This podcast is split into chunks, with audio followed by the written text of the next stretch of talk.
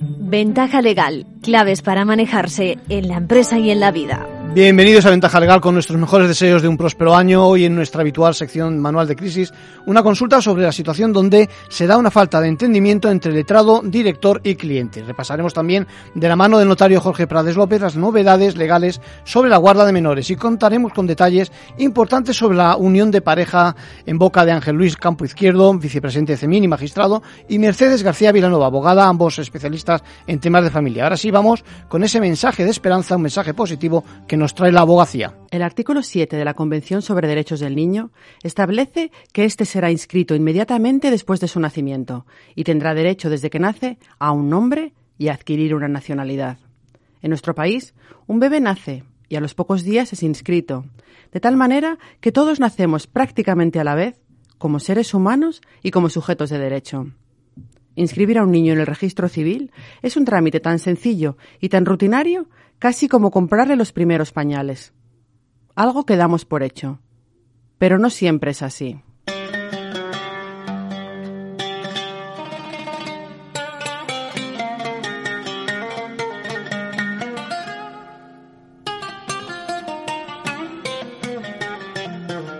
Esto es Fátima, la niña que volvió a nacer, un podcast del Consejo General de la Abogacía Española.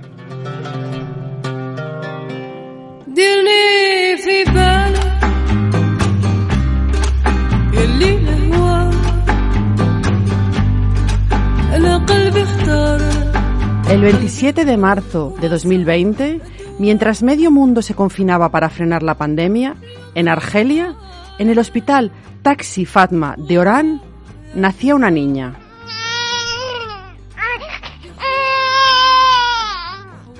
Era una bebé sana y grande. Su madre la llamó Fátima, así que ya tiene por lo menos un nombre. Pero este no constará en ninguna parte, porque no será registrada. El hospital ni siquiera emite un certificado de nacimiento. Para entender por qué, tenemos que conocer la historia de la madre. ¿Quién es? Hola, buenos días. Soy Catherine, la madre de Fátima, Nieva y Limbi. Catherine, o Cadi como se hace llamar, es una mujer joven, originaria de Camerún. Se fue de su país huyendo de un marido que la maltrataba. Llegó hasta Mali, donde conoce a otro hombre y se queda embarazada, pero tiene que continuar su huida. La razón nos la va a contar alguien que la conoce muy bien, Trini, una trabajadora social. Ella huye de Mali junto al marido porque quieren practicarle la mutilación genital a, a la niña. Así Cadi y su nueva pareja llegan a Argelia concretamente a Orán, donde nacerá Fátima. Y como están en situación irregular, la niña no es inscrita. Cadi está empeñada en proporcionarle a su hija un futuro mejor, un futuro en el que no la mutilen por ser mujer y en el que por lo menos exista. Y justo el día después del primer cumpleaños de Fátima, se monta con ella en una patera para viajar a Europa. El padre se queda atrás. Viajan solo ellas dos, únicas mujeres, en una patera llena de argelinos. La travesía del Mediterráneo no dura mucho y alcanzan las costas españolas, sanas y salvas, el 29 de marzo de 2021. Aquí lo duro fue que mm, al no ser interceptada por salvamento marítimo, la embarcación llegan a Almería y entonces, pues bueno, abandonan la sodia donde venía y ella se queda sola en mitad de, de una playa de Almería, vagando con la niña, hasta que la encuentra una señora y se hace cargo de ella. ¿Sola? En un país desconocido, del que no conoces la lengua, embarazada y con una niña de un año en brazos, mojadas, hambrientas y con lo puesto, en medio de una playa perdida. No creo que seamos capaces siquiera de imaginarnos en esa situación. Cádiz tiene suerte y es derivada enseguida el proyecto O2 en la ciudad cordobesa de Montilla, un centro único que acoge a mujeres migrantes con hijos. Y allí es donde conoce a Trini, que se convierte en su tutora llega con miedo, llegó porque ella ya tenía embarazada, y llega con miedo, llega cansada, llega con mucha incertidumbre por el miedo a lo desconocido, no sabe un poco qué se va a encontrar. ¿Y la niña? La niña igualmente pues bastante reacia a la cercanía del hombre. Actualmente mi marido llora cuando lo ve.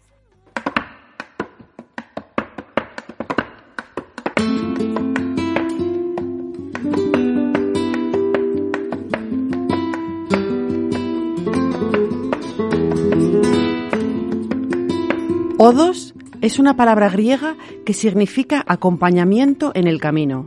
Y eso es lo que hace este proyecto, puesto en marcha en 2018 por la Fundación Emet Arcoiris, acompañar a mujeres que han dejado sus países y buscan en Europa una nueva vida.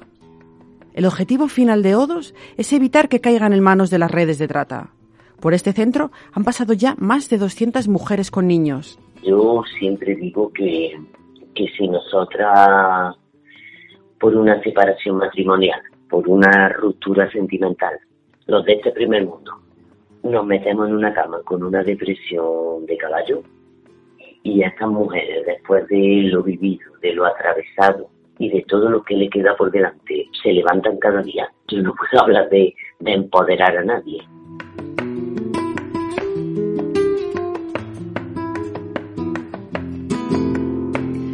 En la campiña cordobesa, Cadi y su hija se recuperan de la travesía. Cadi abandona su idea inicial de continuar viaje hacia Francia y accede a quedarse en España, con el apoyo de Odos. Pero para ello es imprescindible que la niña esté inscrita en el registro civil, porque ahora no solo es que no tenga papeles, es que es invisible, como otros niños, no muchos, es cierto, que han llegado a este centro sin haber sido registrado antes en ningún país. Nos lo explica Cristina Manzanedo, coordinadora jurídica del proyecto O2. Si no existes, no tienes situación legal. O sea, si esta niña desaparece mañana, por ejemplo, su madre va a policía y no podría decir, no, no podría explicar que ha perdido su niña, porque no puede acreditar que tiene una niña. No puede, nunca podría obtener ayuda policial, judicial. ¿Cómo conseguir visibilizar a Fátima? ¿Dotarla de una existencia legal? Un caso similar ha sido ya rechazado por un juzgado de Donosti. Aquí es cuando entra en acción la Fundación Abogacía, la entidad del Consejo General de la Abogacía que defiende los derechos humanos y que asesora legalmente a ODOS. Se dan cuenta de la urgencia de conseguir la inscripción en el registro de la niña y en colaboración con el decano del Colegio de Abogados de Córdoba se preparan para una batalla legal que prevén larga. Nos lo cuenta su responsable, Kiko Segovia. En un momento dado, pues nos, nos preguntan, oye, tenemos este caso, no sabemos qué hacer con él, es un tema registral muy complejo y la verdad que no, sabe, no sabemos cómo tirarlo para adelante, pero claro, es sangrante que eh, un niño tan pequeño, es un bebé, eh, y no existe. Entonces, bueno, nosotros empezamos a pensar diferentes posibilidades y la que se nos parece como más obvia, partiendo de la idea de que nos van a rechazar la solicitud de registro, la inscripción en el registro, es, bueno, vamos a litigar. Lo que pasa es que en ese proceso se nos ocurrió decir, oye, ¿y si en vez de litigar intentamos explicar al juzgado antes en qué consiste, cuál es la situación que tiene esta, esta mujer y su, y su bebé? Esta solicitud de Cadi, con toda la argumentación legal preparada concienzudamente por la Fundación, llega hasta el despacho del fiscal, quien antes de las vacaciones de verano la presentará ante el juez del juzgado número 2 de Montilla, el magistrado Francisco José Serrano. Lleva en esa plaza desde 2017 y en sus 10 años de carrera nunca antes ha tenido entre manos un asunto sobre derechos humanos o que requiera la aplicación del derecho internacional. Y sin embargo, cuando se encuentra con el caso de Fátima sobre la mesa, no tiene ninguna duda. A simple vista, la primera impresión que a mí me generó es que era injusto que no tuviéramos una norma específica dentro de, nuestra reglamentación de registro civil que contemplara estos casos y le diera suficiente amparo. Realmente no se me planteó ninguna duda jurídica. Lo único fue desarrollarlo, exponer la, la idea y cómo se podía, entiendo yo, aplicar directamente el, convenio internacional en un supuesto particular de inscripción en un registro civil. El magistrado se toma su tiempo para redactar el auto y el 15 de octubre lo publica. Es un auto no muy largo, tan solo cinco páginas. Vamos a leer un fragmento porque merece la pena. Casi parece un callejón sin salida. Si la niña no llega a ser inscrita en España, no le será reconocida su personalidad jurídica, ni por ende podrá ser sujeto de derechos. Pero ni siquiera podría ser retornada a ningún otro país, porque al no haber sido registrada, tampoco consta ser nacional de ningún Estado. Y el juez ordena practicar en el libro primero del Registro Civil de Montilla la inscripción de nacimiento de Fátima Nieva Elembi. Con esa acción tan simple pero tan crucial ha dejado de ser invisible. ha vuelto a nacer.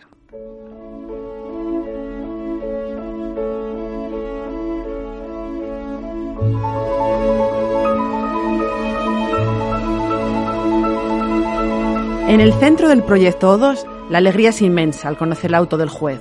Nos lo cuenta Cristina Manzanedo. Esto es una llamada de, de atención. Él explica muy bien cómo hay niños que, que, esto que nosotros damos por hecho no lo tienen y que si no lo tienen no existen y que si no existen es que ni van a poder ser devueltos a su país siquiera y si se quedan aquí pues están abocados a la marginalidad, a la exclusión y como desde el derecho se puede solucionar de una forma muy sencilla la, la belleza del derecho de poder contribuir a, a, causas muy, muy justas con cosas que no son muy complicadas, que no cuestan dinero y que son enormemente protectoras.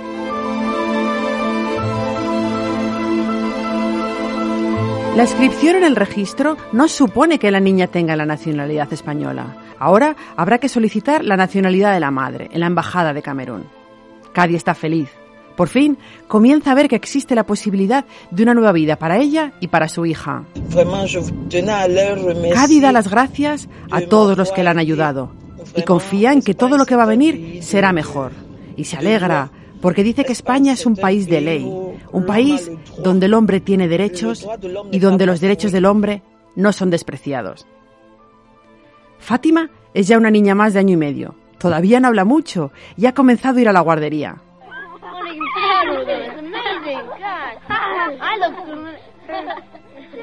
Está bastante integrada en la guardería, acude todos los días, los días que sale al parque disfruta del parque jugando con otros niños, una niña muy normal y muy corriente. Y con Cadi no hemos podido hablar más, porque acaba de dar a luz al hermanito de Fátima, que ahora sí, será inscrito nada más nacer, como cualquier otro niño que nace en España.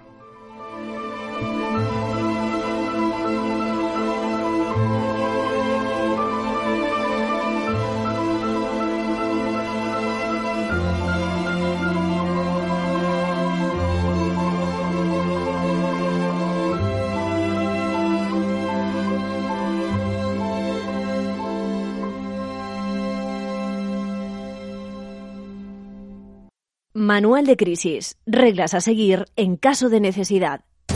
Bien, pues hoy en nuestra, en nuestra sección de manual de crisis eh, lo que se nos plantea es eh, por primera vez una, un conflicto entre un letrado y, y su cliente, o entre el cliente, mejor dicho, y su letrado. La pregunta en el fondo es hasta dónde puede recurrirse una decisión judicial, porque el conflicto que nos comenta el oyente ha surgido precisamente porque el abogado dice que, no es posible, ¿no?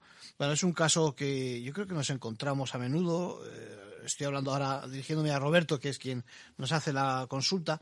Pero por si acaso me gustaría contactar por teléfono con Ignacio de Luis, letrado del Departamento de Servicios Jurídicos del Colegio de Abogados de Madrid. Ignacio, ¿cómo estás, compañero? ¿Qué tal? Buenos días. Muy bien. Pues eh, la, la, idea es eso. Tú eres experto precisamente en el ejercicio de la, de la abogacía y me imagino que en el colegio habéis visto en más de una ocasión este tipo de escenarios. Es decir, el, por decir de alguna forma, el cliente quiere dirigir, digamos, el ritmo de la defensa y, y llega un momento en que el propio letrado dice, pues bueno, mi, mi, mi, línea de actuación es esta y la otra a lo mejor es que no la permite incluso la ley, ¿no? ¿Qué te parece? ¿Qué experiencia tenéis en ese sentido? Efectivamente, y además la experiencia no solo es la referencial, es decir, la que nos cuentan los abogados, sino por experiencia propia en el ejercicio profesional. Sí. Nos encontramos en innumerables ocasiones pues el de deseo del cliente, que es un deseo legítimo, de recurrir hasta el infinito, o una sensación de recurso hasta el infinito, ¿no? Sí. Eh, una secuencia de tribunales que están escalonados de una forma jerárquica dentro de nuestro sistema sí. y el cliente entiende que como cree que tiene razón, pues le da instrucciones a su abogado para que recurra hasta el final, esa expresión que tantas veces se utiliza en el acervo popular. Pues bien, todo esto es erróneo, es absolutamente erróneo por distintas razones. La primera es que uno puede recurrir en tanto en cuanto la ley le permita recurrir. Y por contraprestación, no todo es recurrible, solo es recurrible a aquellos supuestos en los que las, la ley, por razón de la entidad del asunto, permite que exista un recurso frente a la resolución judicial de la primera instancia o primer grado, para ser más, más exactos. Eso por un lado. Luego, por otro, el abogado eh, tiene libertad e independencia porque se le otorga la ley frente a su propio cliente.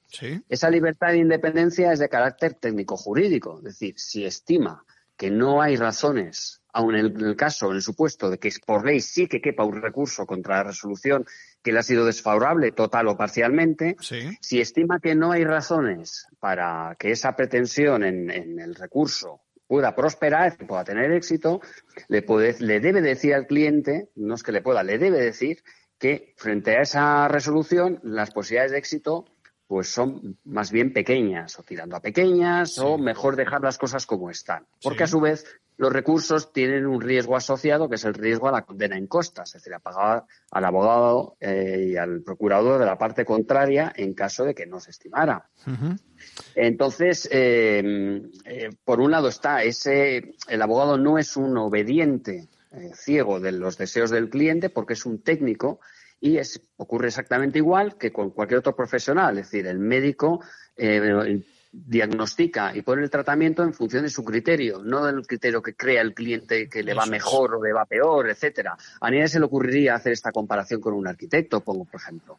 pues con el, en el mundo del derecho exactamente igual. Es decir, el abogado es libre e independiente frente a su propio cliente y se entiende que hasta aquí hemos llegado con este asunto o jurídicamente ya no se puede, no da más de sí, pues está en la obligación de informar y aún así, si el cliente se empeña, tiene la obligación de decirle que las posibilidades de éxito son mínimas. Ignacio. Y además, sí. Sí, Ignacio decía, eh, quizás aquí el problema sea esa, esa, esa sensación a nivel de calle de que se judicializan todos los temas y de que al final la justicia es cuestión de perseverancia, ¿no? de resiliencia que se dice ahora también y, y, y, que solo a base de eso ¿eh? y no a base de argumentos y de que nos dé la razón la ley pueden prosperar nuestros nuestros casos, ¿no te parece?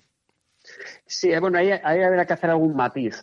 El tema de judicializar o no, sí, la judicialización es la resolución del conflicto por un sistema que está ya establecido, que es el sistema que nos hemos dado en una sociedad moderna, que es que el conflicto lo resuelva un tercero que ese tercero puede ser un juez en el sistema judicial o incluso podría ser un árbitro, que es el mejor sistema para evitar la denominada autotutela o tomarse la justicia por su mano, porque eso imperaría la ley del más fuerte. Entonces, el hecho de judicializar o no en función de que se tenga más o menos razón, eh, bueno, pues no deja de ser un ejercicio de un derecho. Y en España, afortunadamente, tenemos un sistema que permite que incluso quien no tenga posibilidades económicas pueda acceder en igualdad de condiciones a que sí las tenga, a diferencia del sistema americano, ¿no? que ahí sí que hay una disfunción enorme desde el punto de vista social. En España no, en España tenemos una, un sistema muy equitativo en el virtud del cual quien tenga algún argumento que resolver judicialmente porque exista un conflicto jurídico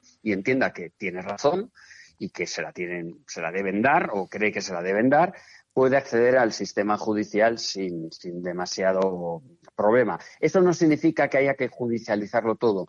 Este término judicialización se ha puesto muy de moda por razón de asuntos que, se, que tienen un trasfondo político, eso, es cierto. eso es.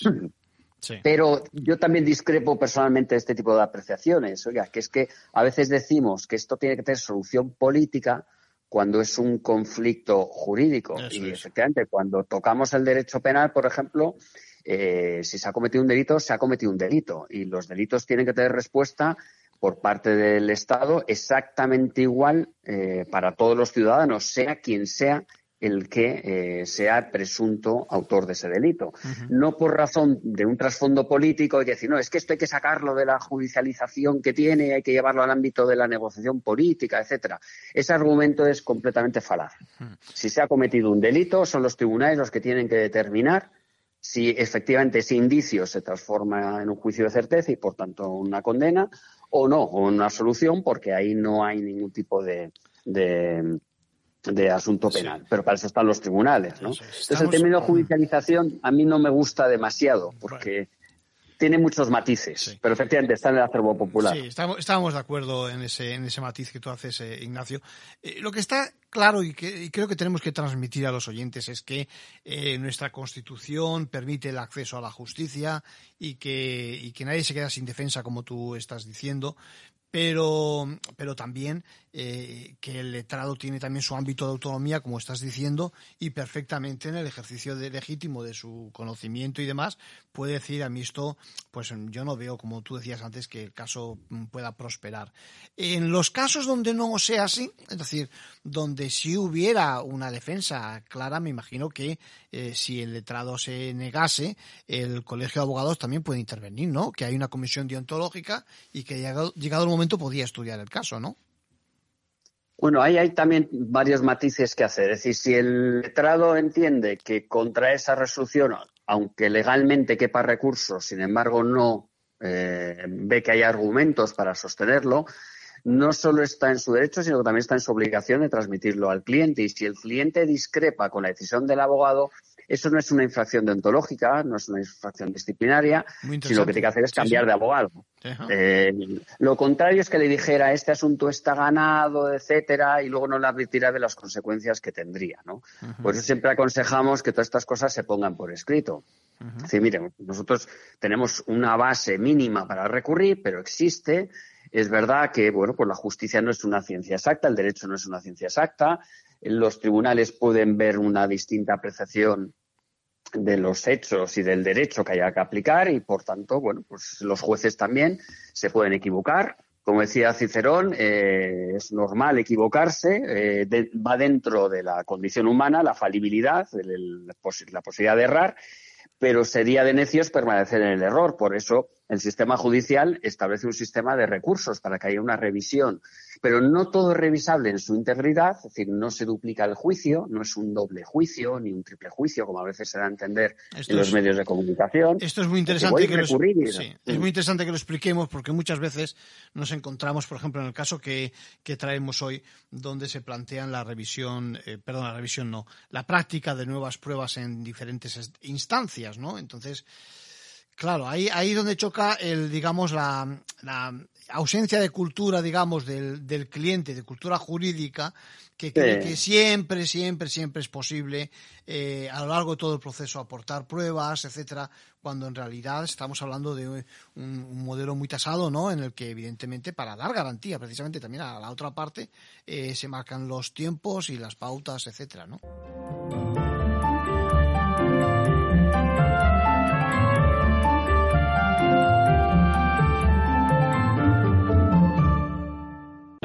Capital Radio existe para ayudar a las personas a formarse y conocer la verdad de la economía.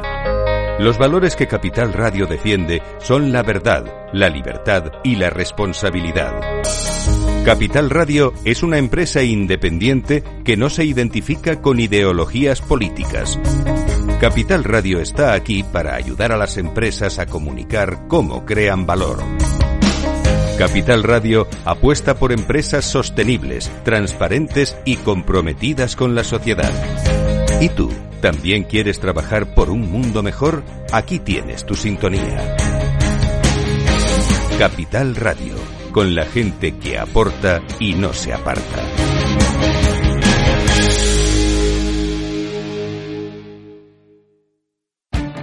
Esto te estás perdiendo si no escuchas a Rocío Arbiza en Mercado Abierto. Luis Pita, consejero delegado de Preahorro. Ahorrar a final de mes, como nos han enseñado, no es la forma de ahorrar. ¿Cuál es la forma de ahorrar que funciona? Es ahorrar a principio de mes y de forma automática. Exactamente igual que pagamos el alquiler de la casa, a principios de mes ahorramos la cantidad que uno considere. Puede ser, pueden ser 20 euros, pueden ser 50 euros, puede ser 200 euros, lo que cada uno pueda ahorrar, pero la ahorras de forma automática a principio de mes. Mercado Abierto con Rocío Arbiza. Ventaja legal con Arcadio García Montoro.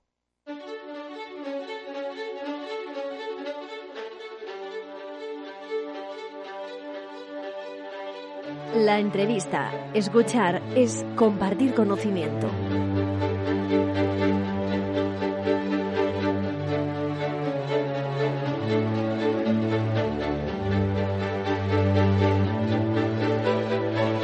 Nuestra sociedad es cada vez más compleja, contempla una variedad de situaciones inmensas en donde nuestros menores, ya saben, esos eh, que nos preocupan tanto en ventaja legal, pues tienen que ser muchas veces objeto de protección. Y aquí resulta que aparece también el papel del notario, ¿no? Eh, la legislación del menor, digamos, también demanda al notario que ocupe su papel. Para, para que nos explique exactamente, contamos hoy con nosotros, eh, nos visita Jorge Prades López. ¿Cómo estás, Jorge? Pues muy bien, encantado de estar aquí. Como notario me consta que estás muy involucrado, muy involucrado en el tema de la protección de, de los menores y hay, hay novedades, ¿no? De alguna forma digamos que hay una circular del, Consejo que os anima o de alguna forma aclara muchos temas con razón al papel que tiene que ocupar el notario en estos casos, ¿no? Efectivamente, el notariado está dispuesto y abierto a las necesidades de las personas con las que con las que trata a diario y es frecuente en una sociedad pues tan globalizada que verdaderamente haya que atender las demandas de muchos progenitores que se ven en la necesidad de, auxiliarse en ocasiones de personas cercanas, de familia, eh, por diferentes motivos.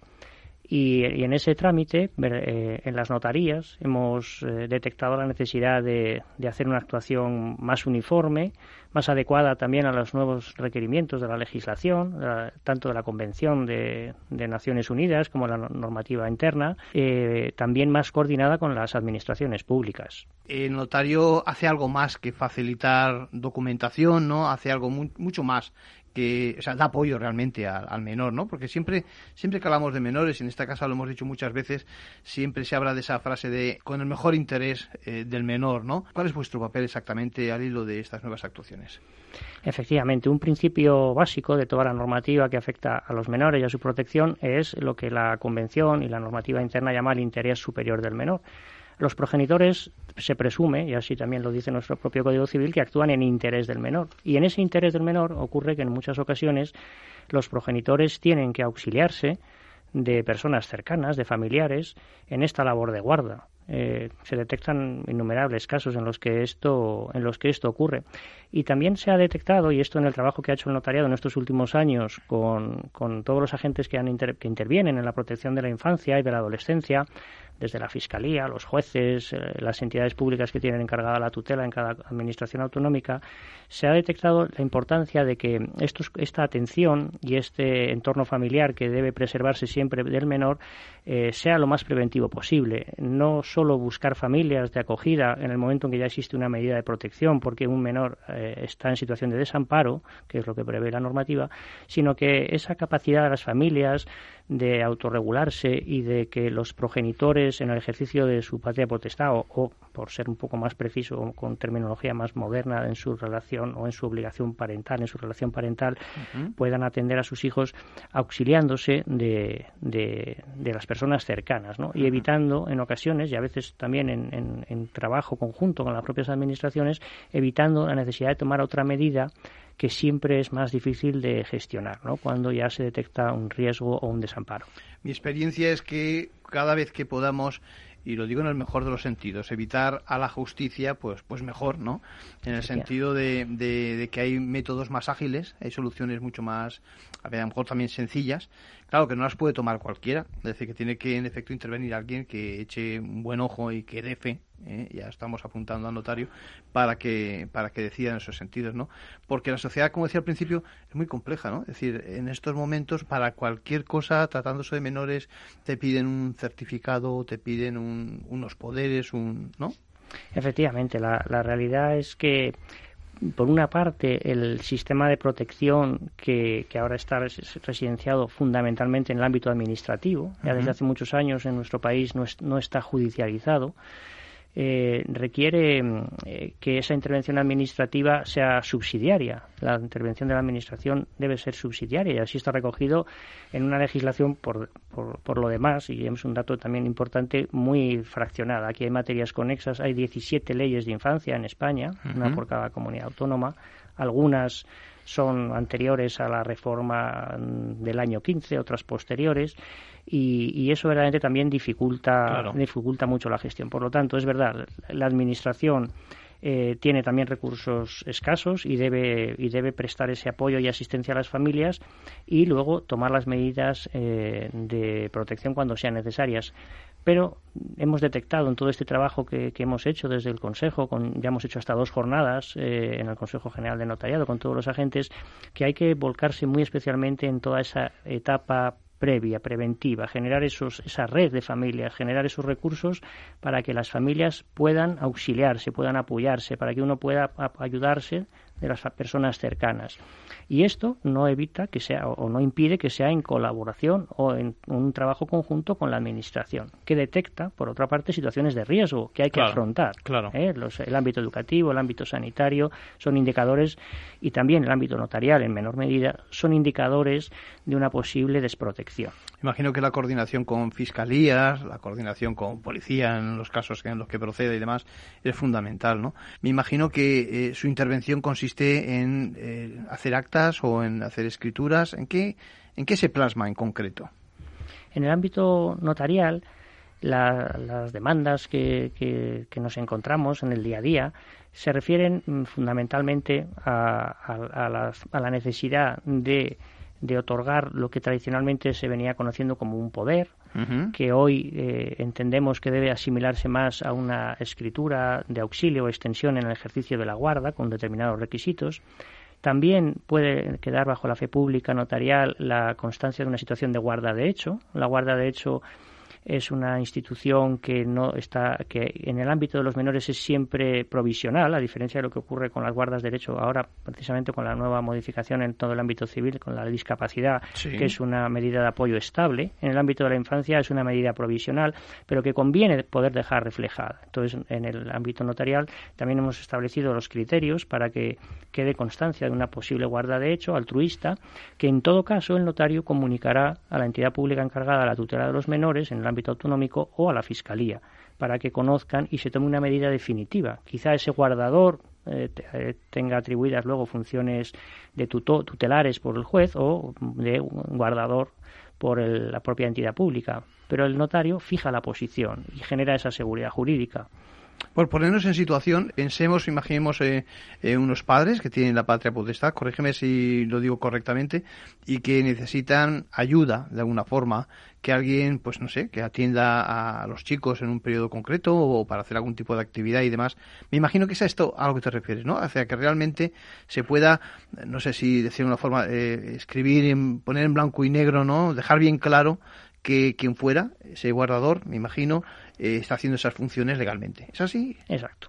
Aquí debemos partir de un principio fundamental, que es el derecho de los niños y niñas y de los adolescentes a crecer en familia. Y podríamos decir incluso algo más, ¿no? A crecer en su familia.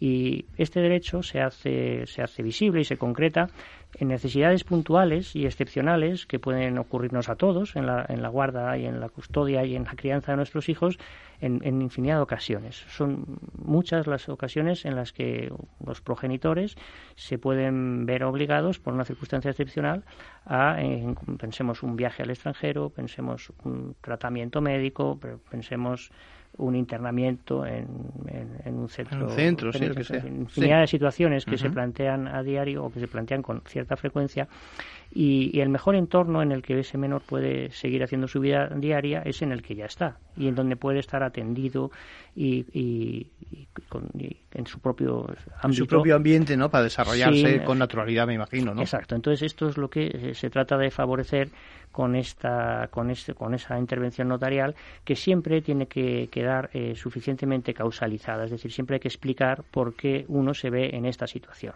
Y siempre con un efecto con una limitación temporal muy determinada ¿eh? por decirlo por decirlo de alguna forma imagino que el que necesita ese complemento ese progenitor por ejemplo acude al notario justificando como estás diciendo por qué requiere ese tipo de, auxilio digamos y vosotros me imagino que hacéis algún tipo de, de, chequeo, ¿no? Es decir, que precisamente eso es la aportación del notario frente a que lo haga, yo qué sé, un letrado o cualquier otro profesional, ¿no? Efectivamente, el notariado tiene la gran ventaja de que, bueno, estamos cercanos, ¿no? Estamos, hay 2.800 notarios en toda España y uno sabe bien cerquita dónde tiene su, su notaría y puede ir a hacer esta, hacer esta consulta y hacer, y hacer este documento y a plasmar, el notario va a plasmar esa voluntad en un documento en la que, como tú dices, efectivamente va a verificar eh, que el interés del menor está siendo protegido y que el, el, padre, a quien se presume que actúa en el interés de su hijo, porque precisamente, y eso ya también lo tiene dicho nuestro Tribunal Supremo, la primera medida de protección precisamente es la patria potestad. y, hay que- y- y debemos partir de la presunción de que se ejerce en Correcto. interés de los hijos. Correctamente, sí. Y en este ámbito eh, se verifica por el notario efectivamente que exista una causa que justifique esta medida excepcional, que siempre es excepcional porque evidentemente la guarda debe ser ejercida por sus titulares, que son los progenitores, pero no siempre se puede. Justificando esta situación eh, y también en presencia del guardador, que asume unas obligaciones muy importantes, eh, y siempre por un ámbito temporal limitado. En todo caso, la guarda administrativa, que es esa posibilidad que contempla el Código Civil de que ante circunstancias excepcionales un progenitor eh, encomiende esa guarda a la propia administración, sin necesidad de que, entre en su- eh, que esté en suspenso la, la patria potestad, eh, hace, eh, hace razonable que en el ámbito de la, de la propia autonomía de, las- de la voluntad ¿no? y esta privatización un poco del derecho de familia, que Sí, es quizá lo que está en el trasfondo del debate, pues sea posible eh, hacer esta, esta, este auxilio. ¿no? Es es un apoyo interfamiliar. Sí, porque lo que veo yo es que es, eh, digamos, un formato que complementa al, al padre que o a la madre que en un momento dado pues necesita esa ayuda sin necesidad de ocurrir, yo lo voy a decir así, a la, a la justicia en el sentido de, una fórmula, yo que sé, de crisis o un poco trágica, ¿no? También que, que, que le complica también la vida al menor, quizás, ¿no? ¿Es así el formato? Sí, y además puede ser complementario la intervención de las administraciones. Por un lado, la asistencia a la infancia es competencia autonómica, eh, perdón, es competencia municipal. Es decir, los servicios sociales, en el Ayuntamiento de Madrid, por ejemplo, sin ir Sí. más lejos, pues hay hasta siete centros de atención a la familia dentro de los 21 distritos y ahí se atiende las situaciones de riesgo que se detectan en cualquier menor, que, es- que normalmente se introducen en el sistema a través del sistema educativo, que es el que detecta una situación de posible Claro. desprotección. Tanto en este ámbito como en el ámbito de la administración, de las, de las direcciones generales de infancia, que tienen cada una su propia normativa específica, eh, eh, esto complementa, ayuda a la gestión de la protección de los menores. Eh, porque en muchos casos, cuando se trabaja con la familia biológica, que se encuentra en una situación de dificultad en ocasiones, pensemos sobre todo en situaciones de muchas veces son madres que Ujú. crían a sus hijos en soledad, ¿no? Porque están Claro, y que necesitan, necesitan recursos en el sentido de ayuda a alguien que le... Claro, claro. Exacto, pues en este ámbito también estas medidas ayudan a, a que, a que la- el entorno del menor pueda seguir siendo en la medida posible el que ya era y el que al que él tiene derecho, que insisto es su derecho a crecer no solo en familia, sino preferentemente en, en su familia. En su familia. Pongámonos en el peor de, en el peor de los casos. Alguien solicita esa extensión de ayuda, digamos, acude a la notaría y el notario no lo ve claro. Me imagino que también habrá casos donde hay que denegar ese, esa fórmula, ¿no? Por supuesto, por supuesto. Si el notario intuye cualquier si- situación que no responda a, una, a, a un espíritu meramente altruista, denegará a su ministerio y lo comunicará ah, bien a Fiscalía o bien a, a- la Administración Autonómica competente. E incluso en caso de que no exista de una forma objetiva una situación que, permita llegar a esa conclusión, eh, también se establecen algunos criterios en los que en los que comunica el notario la, la, la situación porque se entiende conveniente que la administración que tiene la- esta, esta encomendada esta misión de la protección de la infancia y la adolescencia conozca este caso concreto. Pues pensemos el supuesto en que a lo mejor ese guardador esa persona que auxilia no es familiar directo, sino es una persona allegada. O pensemos en un supuesto en que, en que esa extensión, digamos, en el tiempo se, eh, se reitera, se ha, se ha vuelto a otorgar ese documento porque esa situación que era transitoria y excepcional parece que se ha alargado en el tiempo. Bueno, la Administración en esos casos sí ya debe conocer la existencia de, de esta circunstancia y el notario lo comunicaría. A mí me parece que son situaciones que tampoco están tan lejos del día a día, es decir, que cada uno se puede encontrar más fácil de lo que a uno le parece en esa situación, pero hay situaciones que son realmente extraordinarias. Y son esas que vemos también en los telediarios y en los medios cuando llegan chicos de, pues eso, de otros sitios y son apátridas y, y no se sabe prácticamente nada de sus familias y demás. Me imagino que ahí también intervenís, ¿no? En, en este ámbito, de- en el notariado, estamos ahora trabajando para tratar de colaborar, al menos en la documentación de estos, de, Estos de menores, los ¿no? menores mm, que a veces entran en el sistema de protección, y salen del sistema de protección y todavía no tienen solventado su documentación, porque no vienen indocumentados de su país de origen. Eso es gravísimo. Eso, es, si, si, si le pasa a cualquier nacional, en cuanto está caducado el DNI o cualquier cosa, lo pasamos mal, en estos casos, que no tienes casi personalidad, parece, ¿no? Eso es una situación muy dura. Muy difícil, que ya, digamos, te, te sitúa en la exclusión social casi por, por definición. Entonces, ahí se está trabajando.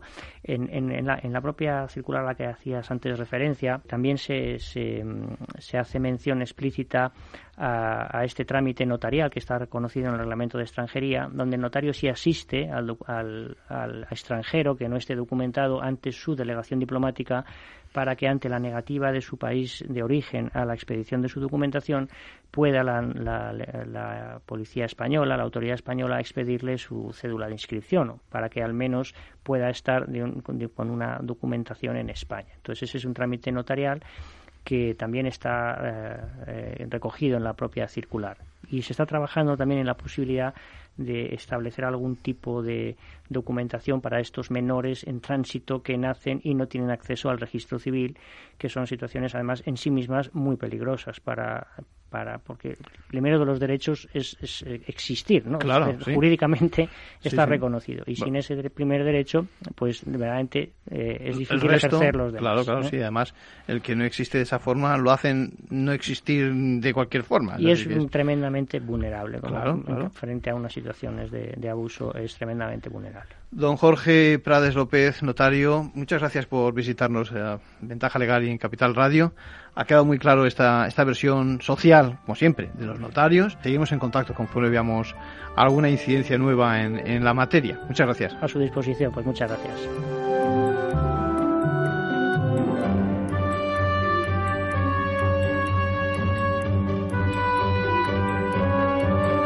Bueno, y ahora, ahora seguimos con esa guía que nos están ofreciendo profesionales de derecho de familia.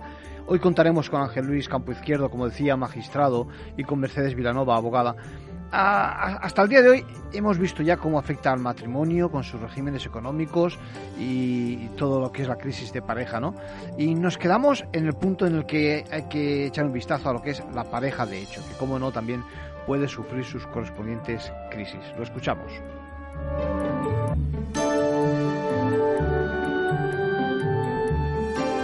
Por dejar un poco el tema de las parejas de hecho eh, clarito, aunque no exista un régimen específico para la pareja de hecho, eh, diríamos que recomendamos que hagan algún tipo de acuerdo sobre el régimen económico, ¿no, Ángel? Por ley, que sí está regulado, es las parejas de hecho, si no dicen nada, se casan en un sistema similar al de separación de bienes. Es decir, cada uno lo que adquiere es suyo y en caso de dudas si se produce una adquisición, lo hacen al 50%. Bien. Eso es el carácter que dice la ley como supletorio a ese acuerdo.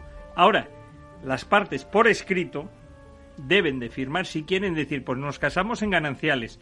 No, perdón, nos casamos. Vamos a vivir como pareja de hecho en un régimen similar al de gananciales, o al de separación de bienes, o al de participación. Que cada uno de ellos tiene su ventaja y está previsto para determinados casos. ¿Y qué hacemos con ese escrito? Ese escrito, si como pareja de hecho está inscrito, aportarlo en la inscripción de pareja de hecho. Vale. Y si no, como es una escritura notarial, tener una copia y el día que se vaya a reclamar, aportarlo y eso es.